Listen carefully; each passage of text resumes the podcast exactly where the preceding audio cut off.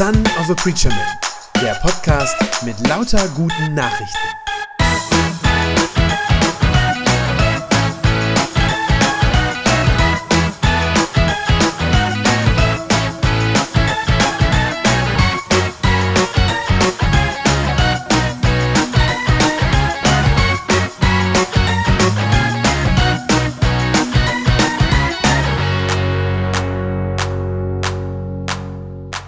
Das ist also das Ende.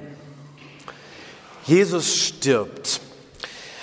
Aber Jesus stirbt nicht so, wie die meisten von uns vermutlich irgendwann einmal sterben werden, nicht alt und lebenssatt. Er stirbt nicht liebevoll umsorgt und gepflegt bis zum letzten Atemzug. Nein, Jesus stirbt unter Schmerzen, gequält, und von seinen Freunden und der ganzen Welt im Stich gelassen. Jesus stirbt einen grauenvollen Tod. Und doch sagt er im Augenblick dieses Todes, in dem Moment, als er stirbt, hat er diese letzten Worte auf den Lippen und sagt, es ist vollbracht. Es ist vollbracht, sagt Jesus. Doch was meint er eigentlich damit? Will er sagen, es ist geschafft, endlich ist es vorbei? Sind seine letzten Worte also nur ein Ausdruck der Erleichterung darüber, dass sein Leidensweg jetzt an ein Ende gekommen ist? Vielleicht schwingt in diesen Worten auch Erleichterung mit, das kann ich mir schon vorstellen.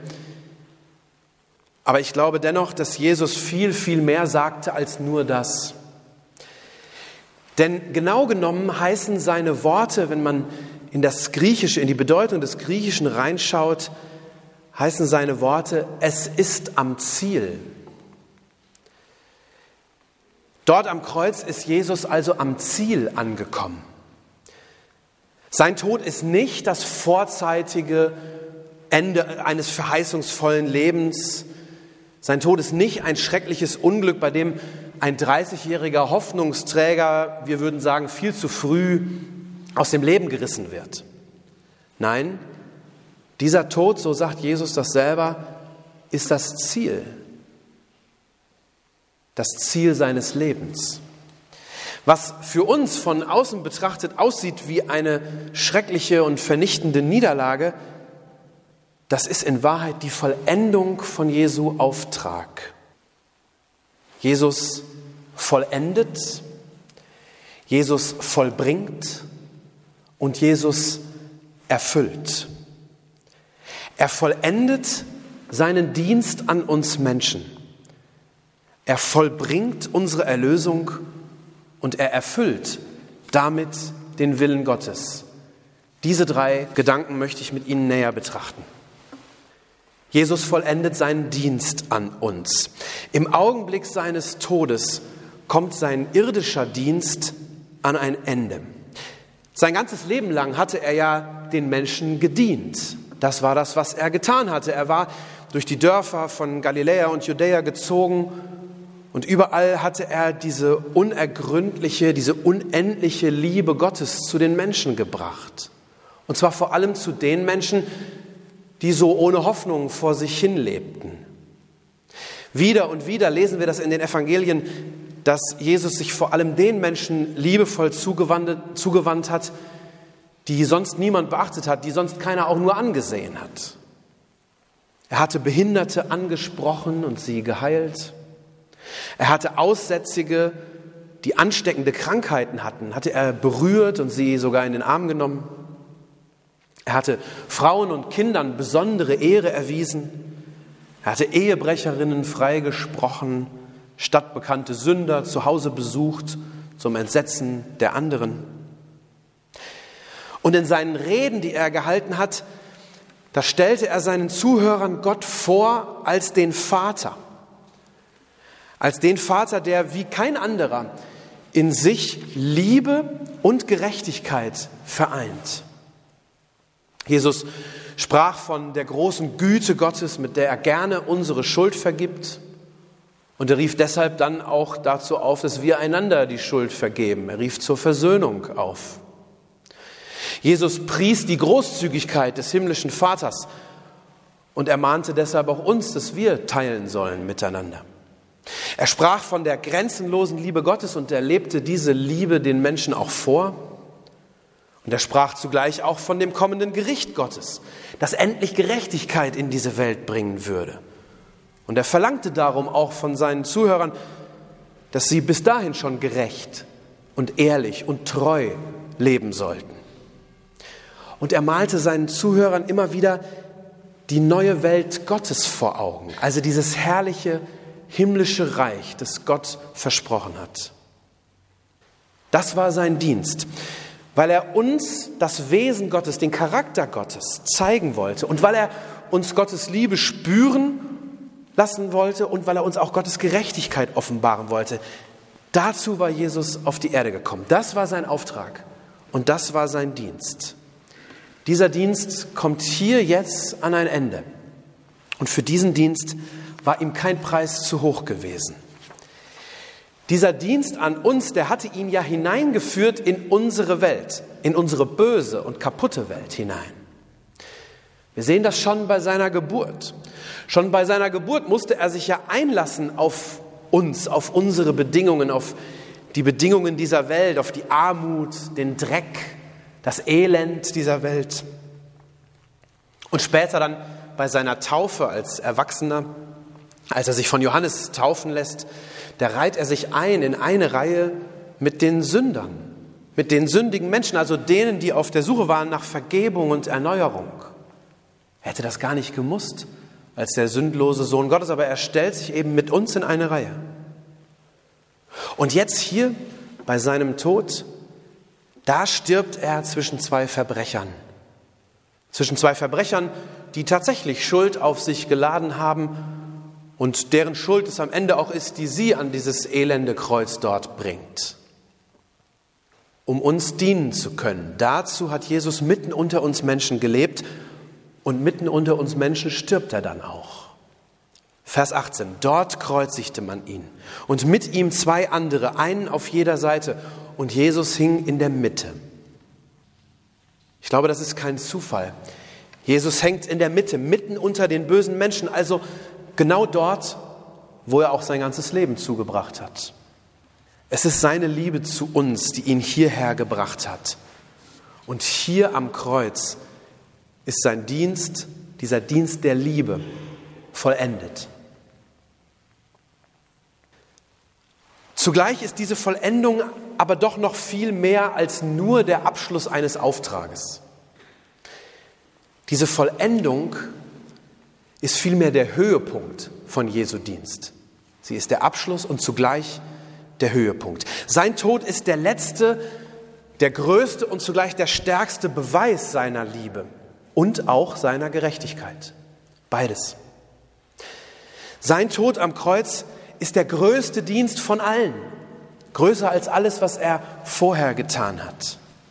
Denn im Augenblick seines Todes vollbringt Jesus unsere Erlösung. Als er stirbt, da macht er uns frei von all unserer Sünde, also von all dem, was uns trennt von unserem himmlischen Vater. Weil er gerecht ist, darum kann er nicht einfach sagen, schwamm drüber. Darum muss er die Strafe auf sich selber nehmen, unsere Schuld auf sich. Darum erleidet er unseren Tod. Und zugleich, weil er uns liebt, darum nimmt er unseren Platz ein in dieser ewigen Trennung von Gott, unseren Platz in der Verlorenheit. Da geht er hinein. Weil er uns so sehr liebt, darum wird er zu unserem Retter, zu unserem Messias, wie die Juden es gesagt haben. Er ist dort am Kreuz der Gerechte und zugleich der liebende König. Es ist ja eine gewisse Ironie, dass Pilatus, ohne zu wissen, was er da tut, Jesus noch kurz vor seinem Tod ja genau diesen Titel verleiht. Vers 19, Pilatus ließ ein Schild am Kreuz anbringen, das die Aufschrift trug, Jesus von Nazareth, der König der Juden. Gemeint war das natürlich als Hohn und Spott. Und doch ist es die Wahrheit. Hier stirbt Jesus, der König der König über Leben und Tod. Derjenige, der durch seinen Tod allein die Macht hat, uns zu retten. Aus Sünde, aus Verdammnis, aus unserem Tod. Seine Liebe zu uns, die treibt ihn so weit und die lässt ihn das alles auf sich nehmen. Und seine Gerechtigkeit ist es, die ihn durch sein Sterben unsere Erlösung vollbringen lässt. Hier am Kreuz ist unsere Erlösung vollbracht.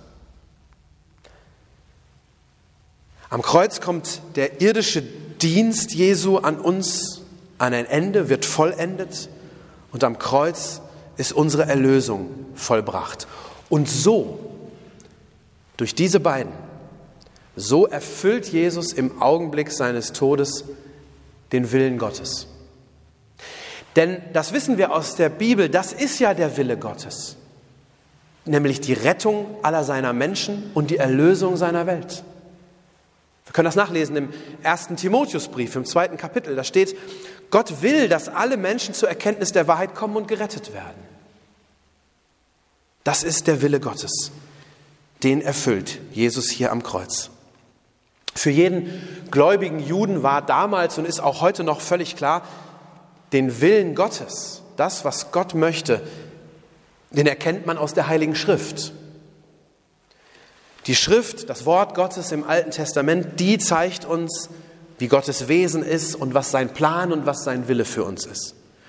Und weil Jesus diesen Willen erfüllt, darum erfüllt er auch das alles, was dort in der Schrift im Alten Testament schon vorab über ihn gesagt war. Er erfüllt all das, was in der Schrift über ihn gesagt ist, ja bis in scheinbar unbedeutende Details hinein.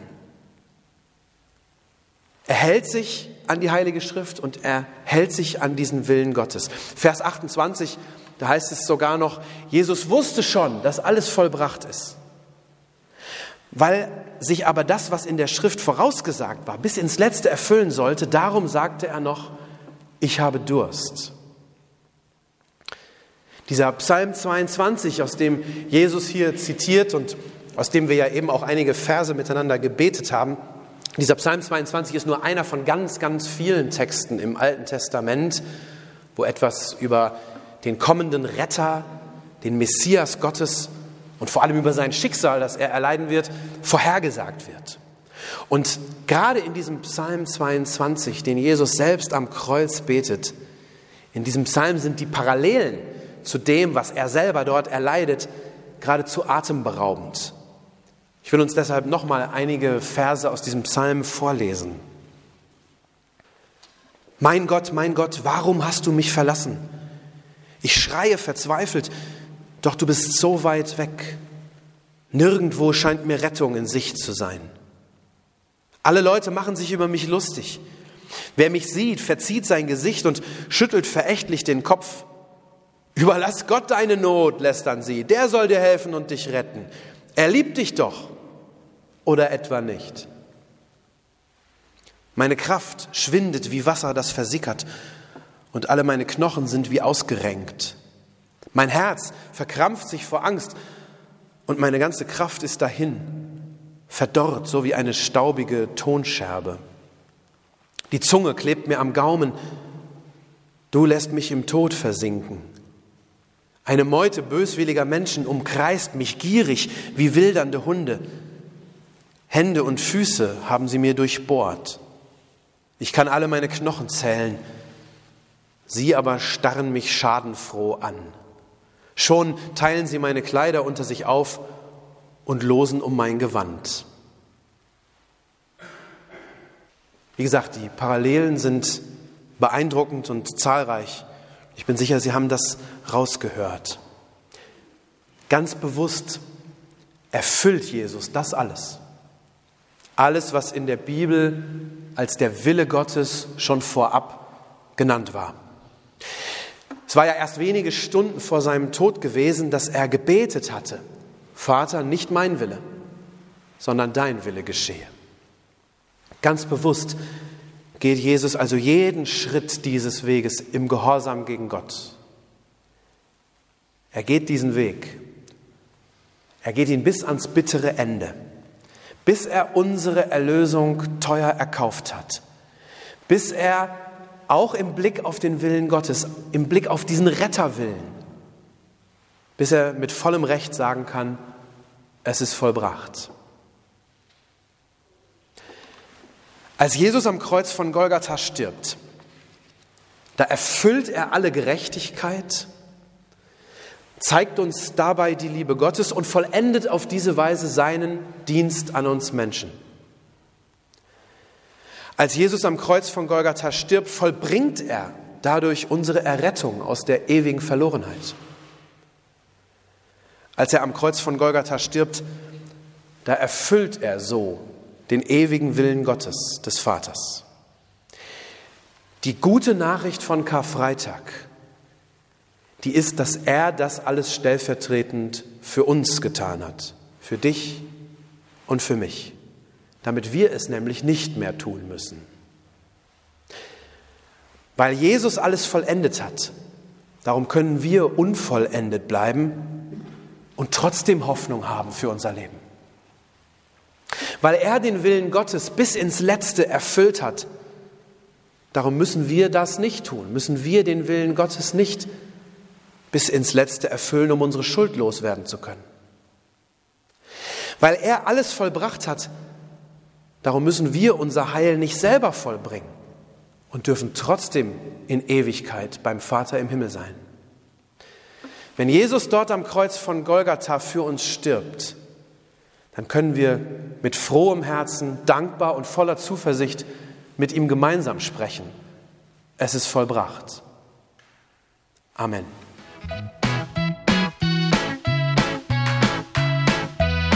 Das war eine gute Nachricht vom Son of a Preacher Man. Wenn sie deinen Glauben gestärkt hat, dann abonniere doch einfach meinen Podcast bei iTunes oder podcast.de und gib mir ein Like auf Facebook. Ich hoffe, du hörst mal wieder rein. Gott segne dich und bis bald.